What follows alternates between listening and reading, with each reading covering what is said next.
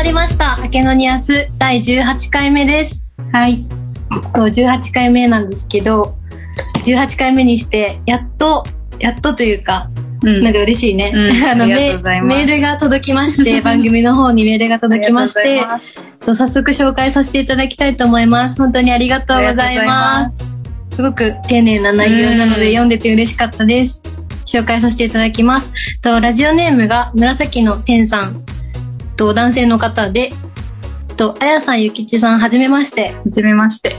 そして明けましておめでとうございます。明けましておめでとうございます。す。と今日収録日が12日か1月12日なので、うん。明けましておめでとうございますですね。で、紫の天というものです。毎回楽しく拝聴しております。私は入院をした経験もないですし、職場も特に医療に関係しているわけでもないので、お医者さんや看護師さんとの接点といえば、歯医者か献血ぐらいでしょうか。うん。すごい健康。うん。そんな私でもなのか、そんな私だからなのかわかりませんが、聞いていてとても興味深いです。ありがとうございま。す。看護師から見た看護師、看護師から見た医師、看護師から見た医療スタッフ、看護師から見た患者、様々な視点から話される内容は特に苦情や愚痴のようになってしまいます。なってしまいますすいません。それでも明るくあっけらかんと話されているのを聞くと、お二人が看護師という仕事が好きなんだとの思いが伝わってきます。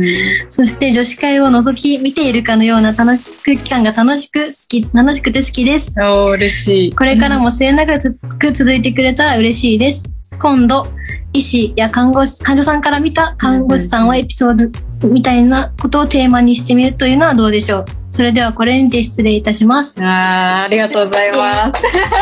すごい、めちゃめちゃ丁寧な、うん。あの、編集してないです、本当そのまま読ませていただいて、すごく丁寧にありがとうございます。ありがとうございます。もうバレちゃったね、あの、なんかね、いつかやりたいと思って、と思ってたけどさ、ねなかあの、そ。の、あの、なんていうの、このリクエストいただいてる、あの、医師医師や患者さんから見た看護師さんうんうんをうん。テーマにしてみたらどうっていうのなんですけど、すごいち。ょっと怖すぎて、確かに何を言われるか。そう、なんか、そういう記事も目にしたことはあるんですけど、うん。まあ、ろあの、結構、ね、いろいろ書かれてたから、なんか、うんあんまりね、いいイメージなさそうじゃない、うん確かに。どうなんだろうね でもたまにさ、まあ、苦情とかも、あ、なんていうの、うん一応、患者さんのアンケートみたいなやつで、うんあるよね。褒められもするし。褒められもするし。し、ね。うん 言われてるす時もある。ごい厳しい意見をいただくことももちろんあるけど、うんまあ確かにね、でも、ね、楽しそう。こういうのもうんね、やってみたいです。普通にドクターから見た感じ。ねえ、でもそれもどうなんだろうね。怖すぎる。うん使えねえなとか思われて思われてそうじゃない ね。何考えてんだみたいなね。うん、でもた、なんか、まあでもたまになんか本当ありがとうみたいな感じで言われるとね、うん嬉しいしね。えーでも、ね。でも本当バレちゃったね、うちらがすごい愚痴を。それもバレてるよね。なんか、すごい愚痴、愚痴ってる、愚痴に使ってるっていうのがすごいバレちゃってて、本当申し訳ないんですけど。うんすいません。でも一応も私たちの目的っていうか、もう私の野望みたいな感じだけど、もういつか本当にあの、厚生労働省に勤めている親のまあ子供とかが聞いて、親になんかこういうラジオがあるよみたいな感じで言って、で、なんか、何々みたいな感じで聞いてくれて。看護協会とかのねそうそうそう。偉い人とかね聞いてくれて、あやばいんだ、みたいな。看護師、やばいな、みたいな。って大変なんだなって思そうそうそうう。そう。もう本当これリアルな生の声なんで、あの編集とかされてない、フィルターかかってないリアルな生の声なので、なんかそれを、まあ本当ね、ね、みんなに知っていただけたら。もうそれもそうだし、そういう偉い人に聞いてほしいから、めちゃめちゃ愚痴みたいになってるんですけど、まあちゃんとこういう一般の方っていうか、もう聞いてくださってるっていうのを、ね嬉しいねなんか、パキッとしたよ、本当なんか。ち控えた方がいいかなそうそうそう、身に、なんか引き締まりました。はい本当ありがとうございます。それでは、レディオバイナース、アケノニアス、スタートです。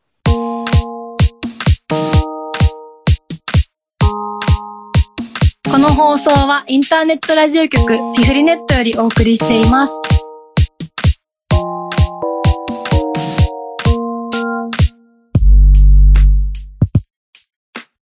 それでは前半では、えっと、看え看護師の現場で行われている、私たちも受けてきたし、えっと、今、ゆきちはちょうどしている最中かなと思うんですけど、指導について、うん。指導っていうものをテーマに、ちょっと前半はお話ししていこうと思います。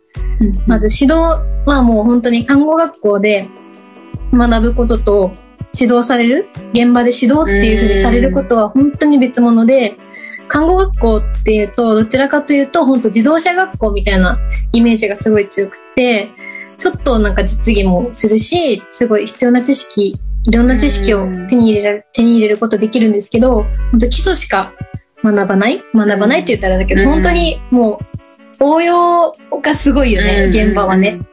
だから、まあ机上の空論とまではいかないけど、例えば、まあ車の運転で、なんか速度は、ちゃんと速度表記守りましょうね、みたいな。うん40キロとか40キロで、みたいな感じで習ったとする。だけど、まあ、そういうわけにはいかない時もあるというか、うん例えば、まあ1キロとかオーバーすることはもちろんあり得るし、後ろからなんかめちゃめちゃ煽られてて、うん自分がスピードを出さないと、なんか、ぶつかってきそうとか、そういう危ない人が後ろにいてとか、だったら自分もやむを得ずスピード上げることもあるかもしれないし、まあそういうのが現場うんじゃん。だけど、自動車学校で、なんか40キロ守んなきゃって教わったから、そういう時にもスピードを守んなきゃって言って、守る、なんていうの、守るっていうかう、んそれとはまた違うじゃん。ちょっと本当は違う。そういう臨機応変さっていうか、判断力がすごい現場では必要になってくるから、なんか、教科書通りっていうわけじゃないけど、まあ、ケースバイケースももちろん学校では習うんだけど、なんか本当に、全然毎回うん教えられることが違うから、この場合はこれだよね、みたいなうん考え方を教えなきゃいけないから、なんかね、難しいよね。ね、患者さんによってもね、ケアの内容とか全然変わったりするし、っていう、この患マニュア者さん、ル通りにね、そうそうそういかないよね。この患者さんはすごい、あの、なんていうの？声掛けを必要としてるけど、この患者さんは本当に一人の時間を大事にしたい人で、みたいな。うんなんかそういうのも、やっぱ見抜かなきゃいけなかったりとか、なんか同じ症状でも、なんか全然、やっぱ人は相手にしてるからすごい難しいなって思う。うん実際1年目の時に、あの、学校と現場に出てすごい感じたギャップ絶対誰、誰でもあると思うんだけど、そうね。私は、うんなんかやっぱりあの、教えてくれる人が、本当に先生じゃないから、うんなんか教えようと思って、そこにいる人じゃないから、うん確かに確かに。なんか人間だから、人間だからっていうと、なんか普通にただ ただの同僚、うん先輩、上司だから、人間としての怖さみたいなのがやっぱりあって、なんていうの、なんか、もう嫌われたら終わりじゃないけど、先生だったら別に嫌われてても、なんていうの嫌いでも指導っていうか仕事してくれるじゃん。うんちゃんと教えてくれるけど、丁寧に教えてくれるけど、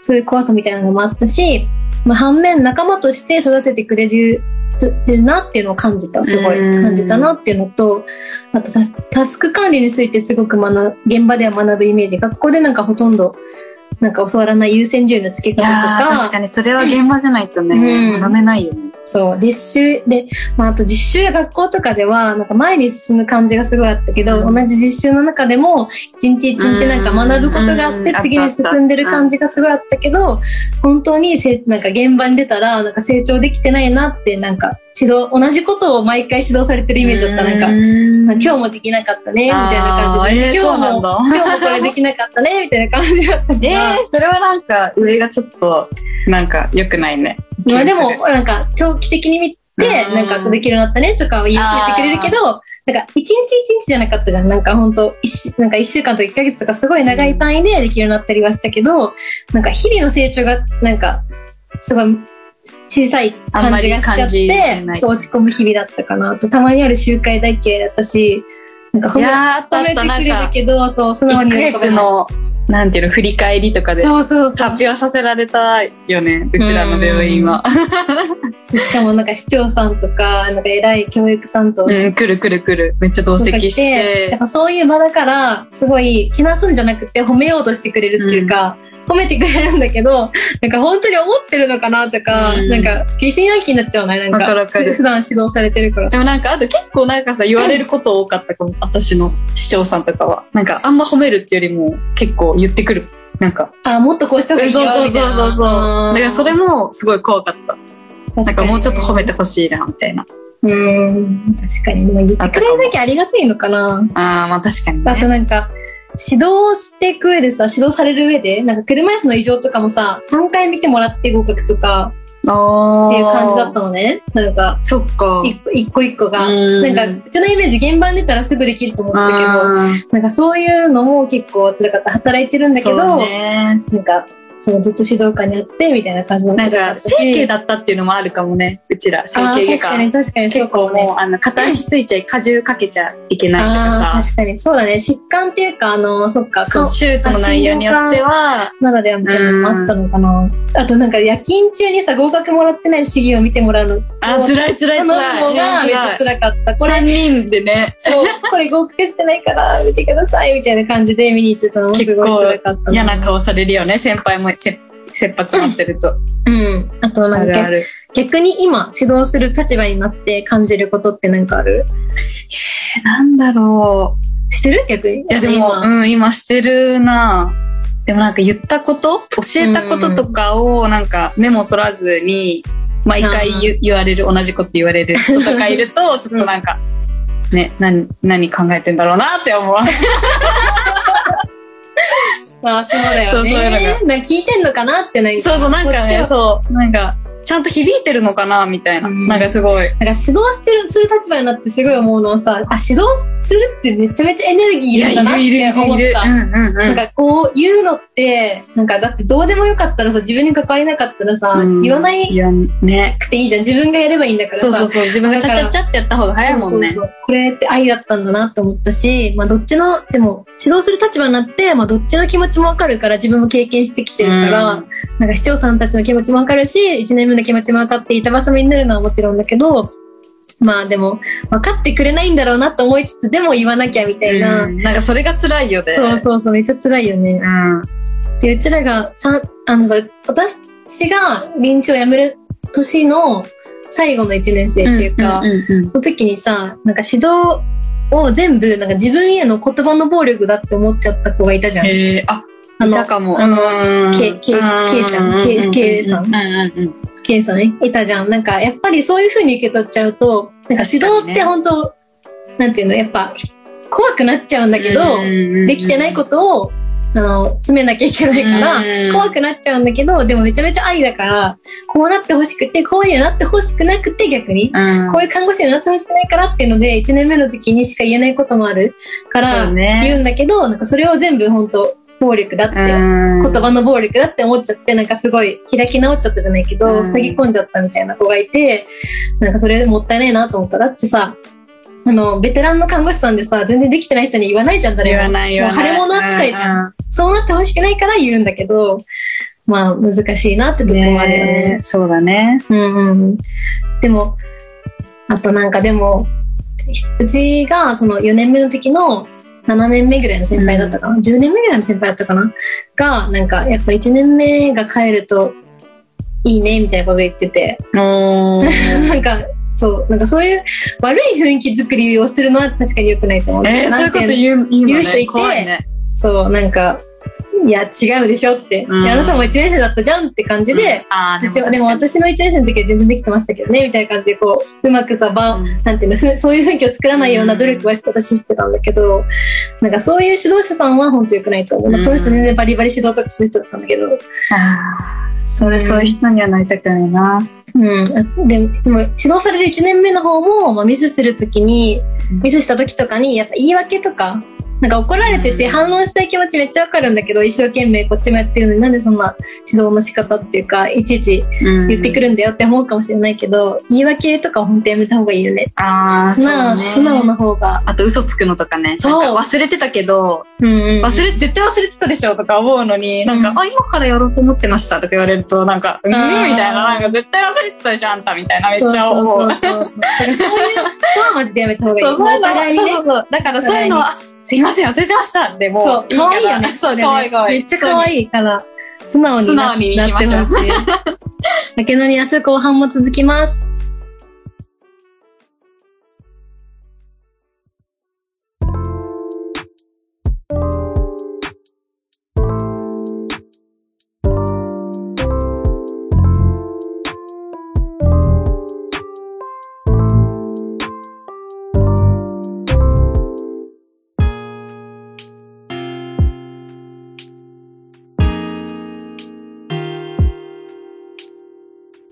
ニアス後半は、えっともう、コーナーにしちゃった、うんカンゴルーの掲示板の方を、ちょっと見ていきたい今回なと思います。も面白いのがたくさ。なんんか、毎回更新しててすごいよね。えっと、3年目ナースさんで、新卒で入職し、現在3年目で大学病院で働いており、4年目の5月に退職予定です。退職理由としては、夜勤がきつくなった。わかります。うん勤務が忙しく患者さんと密接に関われなかったり、イライラしてしまうことが増えた。わかる。職場へ行くと不安に襲われて足が震える。お腹を下してしまう。責任感に耐えられなくなった。無責任かとは思いますが、以下の点から退職を決意しました。うんリーダー業務は来年からの予定でしたので、取っていません。今後は少し看護師をお休みしてから派遣で働き転職していきたいと考えています。そこで施設か訪問看護かクリニックで迷っています。どこが合うか派遣でいろいろな経験をしていきたいと考え、して考えていきたいと思っているのですが、具体的にどれがおすすめでしょうか？リーダー業務未経験のため転職は厳しいでしょうか？うんうん。いや、そんなことないね、リーダーは別に、ね、リーダー業務してたかとか、別にあれだよね。全然そんな有利になるのかな？なのかな。でも施設、まあ全然施設も放課もクリニックもやること違うけど、うん何、何、何の科に行ったかにもよらない？あ、でも、科は多いかもね。あの、クリニックとか入るなら。全然外科、外科と内科とかで全然やること違うし、その4年間、でも大学病院だったら大体なんかいろいろね、ね、そうだよねできてんの。かな。でも退職理由はめちゃめちゃわかります。私はクリニックに行ったけど、なんか、クリニックすごい私にとってはめちゃめちゃ天天国だったけど、うん。なんか中にはクリニックにいると自分がふにゃふにゃになっちゃうみたいな、なんていうのダメになる。こんな、なんか、なんて楽なところ？うん。で働いてたらダメになるみたいな感じで辞めていった子はいた。えー、え、で、そしたらまた病院に戻るのかな？そう、なんかクリニックととか、その病、なんか、定時で上がれる病院みたいな、精神科のところとかになるほどね、なるほどね。行ったりとかして、やっぱクリニックも楽じゃないクリニックはもちろんと思うけど、うちはうん結構楽な方、まあ楽な方だから、うん看護師の業務なのかでは。だからそういうやりがいを求めて転職していった子はいたけど、うん、すごでい意欲が。で、施設にいた人もさ、私、あの、病棟で一緒になったことあるけどさ、やっぱその、やることないですよって言ってた。あ、本当なんかバイタル測ったりとかだけだから、でも、その分なんかめっちゃ患者さんがいる、いるからさ、うんなんか何かあった時とかすごい大変そうだよね、そうそうそうそう、一人しかいい。なくて、そう、なんか責任が自分になっちゃうみたいな確かに確。かに。なんか、救急車を呼ぶか呼ばないかの判断、看護師らしいよね。なんかね、らしいよね。でもだから、そうだね。で、訪問看護とかだと、なんか、他にも先輩がいっぱいいそうだから、うんなんか、訪問か絶対さ、看護師、何、何人かいるじゃん。10人ぐらいは絶対いるじゃん。上司も絶対いるじゃん。っいるいるいる。てなると、やっぱ、これなんか、中で、何を取るかにもよるけど、うん訪問看護とかいいのかな ?4 年、そうだね。4年ぐらいだったらね。4年目の5月か。うんでも頑張ったよね。4年目の5月。うん頑張った頑張った。お疲れ様です。今度私は、今度2年目ナースさんで、それこそさっき言ってた指導に結構関わる感じの内容なんですけど、うんうん。えっと、NICU で働いている2年目です。重い病気や早産などにより、たくさんの治療や人工呼吸管理が必要な赤ちゃんの看護をしています。うん2年目になると、重症度の高い赤ちゃんをめ受け持つことが増え、先輩と共にケアを行っています。で、その日の業務が終わると先輩から、こういう赤ちゃんに触るの怖怖いと思わないの？と聞かれます。一度や二度ではありません。今まで何度か同じように聞かれていたことがあった。その度に怖いと思ってますと答えるが、うん。怖いと思ってるように思えないと言われます。怖いと思ってるように見える態度って何なんだろうと悩むようになってしまいました。で、他の同期とかは、あの先輩からそんな不安そうな顔しなくても大丈夫だよと声かけられて。で、なんか不安な気持ちが先輩に伝わっているようです。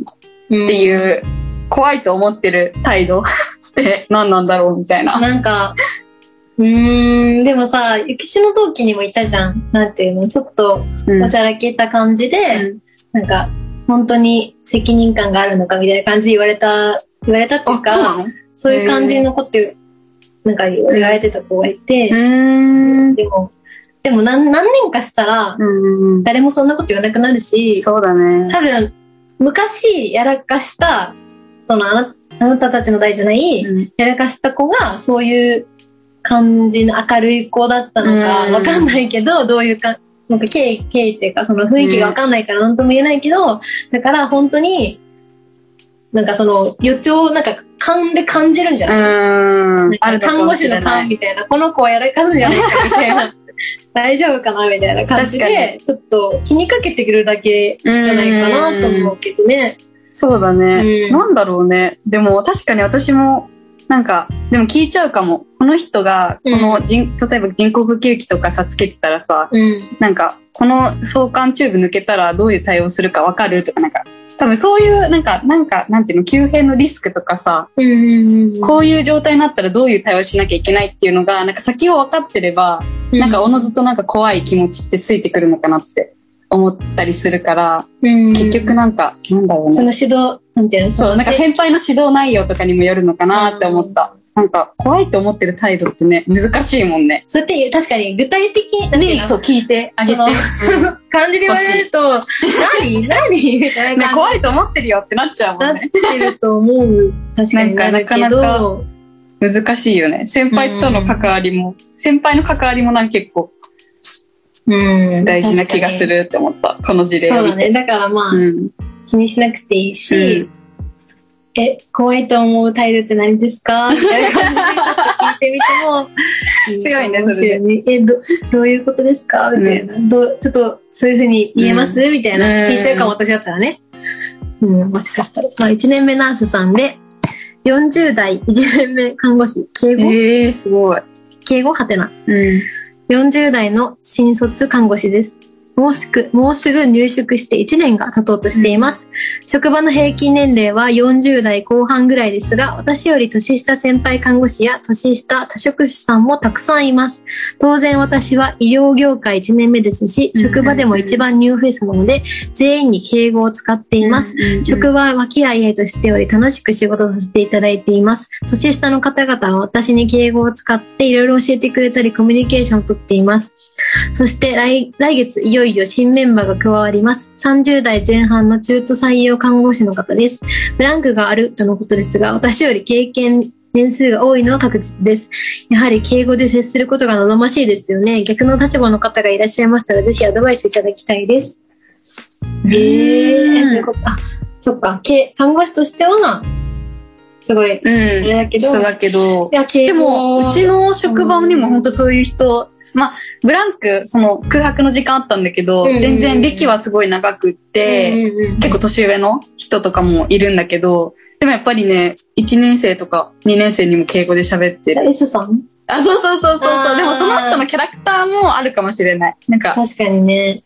ね。でも無難にさ、その、でもやっぱ敬、なんか初めては敬語なのかな。の方が、うん。なんかもしかしたら、30代って思ってるだけで、もしかしたら思ってるかもしれないしね。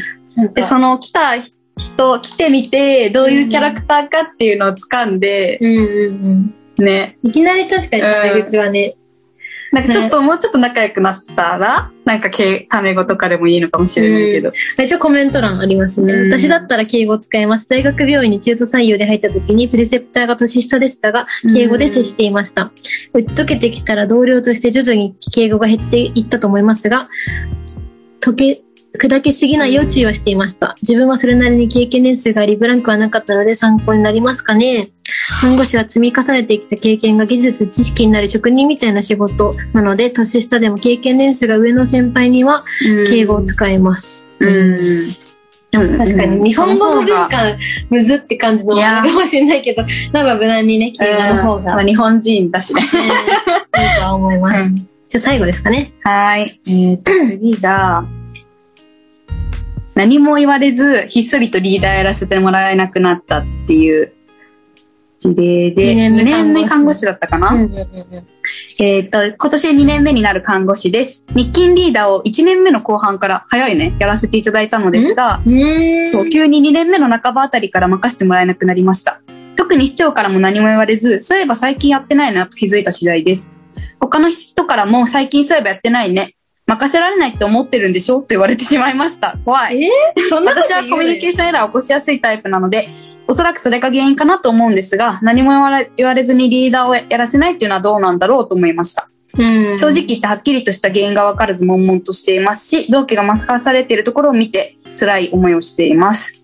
うん。っていうでも、聞いた方がいいよね、これね。うん、確かに。なんか視聴さんとかに。にでもさ、普通に視聴者忙しいからさ、うん。なんか、で、1年目から後半からやるなんて本当にイレギュラーすぎるから、確かに。普通、まあ、お2年目の後半、早くて2年目の後半か、うんうんうん。まあ、3年目ぐらいから徐々にやっていきましょうか、うんうんうんみたいな。で、3年目、うちらの同期なんて全員、全員だよ？全員。全員3年目のうちにややってないから、うんうんうん。私も。含め、やってないから、そうだね。その病棟にどれぐらい人がいるのかにもよるし、うんまあ、同期がやってるっていうのもあれだけど、なんか、全、まだいい気がするんだよね、うん別に。そんなリーダーなんてさ、、急いでするもんじゃないよ、リーダーなんてね。リーダー、リーダーなんてさ、そう、なんか、なんていうの？本当やらない方がいいでしょ、うん、やらない、やりたくない、やりたくない。やりたくないでしょ、うんやんない方がいいよ、リーダやらーないに越した方がいい。やらないうちを楽しんでください。この人は。そうう、ん。っそうだよ、ね。て思う。絶対や、やり始めたらやり始めたで、うん上からも下からも板挟みになって大変だか結構責任が伴う仕事だもんね。ら。ねで、まあ、私もコミュニケーション。うん。私もちょうど、なんか、3年目でやらなく、やらない病棟で、うん4年目からやるか、みたいな感じだったけど、うん結局やめることになったから、うんやらずに過ごしてた組だけど、なんかみんなやりたくない、やりたくないみたいな。うん、みんな言ってる。言ってるの見て、もう気楽に過ごしてたから、うん。大丈夫だと思うし、だし、いずれできるから大丈夫で。絶対。うんうん。でもさ、同期が確かにやってるってなるとちょっとね、うん、確かに焦る気持ちはね、わかる。うんえ以上、以上、掲示板でした。はい。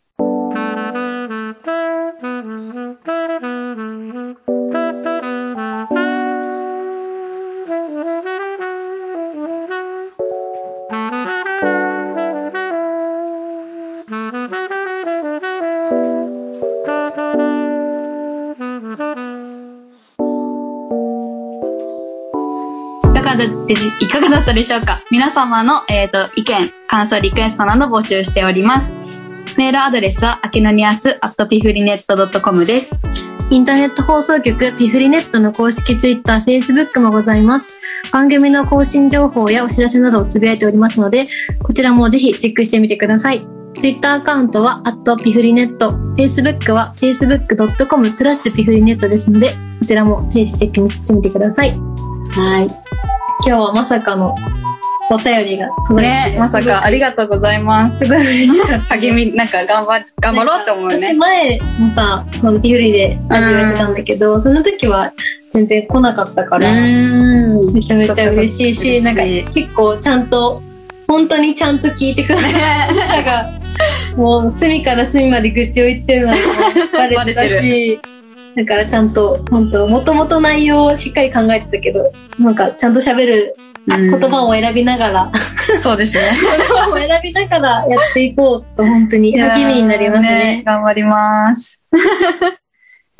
でもね、愚痴は出ちゃうんだよねな。だってじゃあ、さ、すいません。さ、あの、うちら、あの、看護師寮あったじゃん。うんうんもうあそこに帰るまでの道で、確かに。先輩とかと1、2時間愚痴をやって残業してめっちゃたむろってたもんね。残業して疲れてるのに、うんなんか、だってもう、8時、9時ぐらいうんうんうん。まで仕事してたのに、10時ぐらいまで愚痴るみたいな。うんもう止まんないんですよ、愚痴が。話し出すとね、いろいろ尽きないですよね。だってもう10時間ぐらい我慢してるから、止止まらないいよね。ねそれしかもで、ね、寮の中だから、敷地内だからね、誰も、なんていうの、聞いてる人といえば本当に寮職、寮職の同じ病院の人だけだから。そうそうそう。だね、からそういう感じでもう、そういうのがまだ抜けない。出す場っていうのが。うんないからちょっと、でもこれからはね、ちゃんと、あの、伝えることも伝えて、そうだね。愚痴、愚痴は止められないです。すいません。うん。でもちょっと控えます。はい。次回は2月6日です。更新予定です。それでは次回もお楽しみに。バイバイ。イ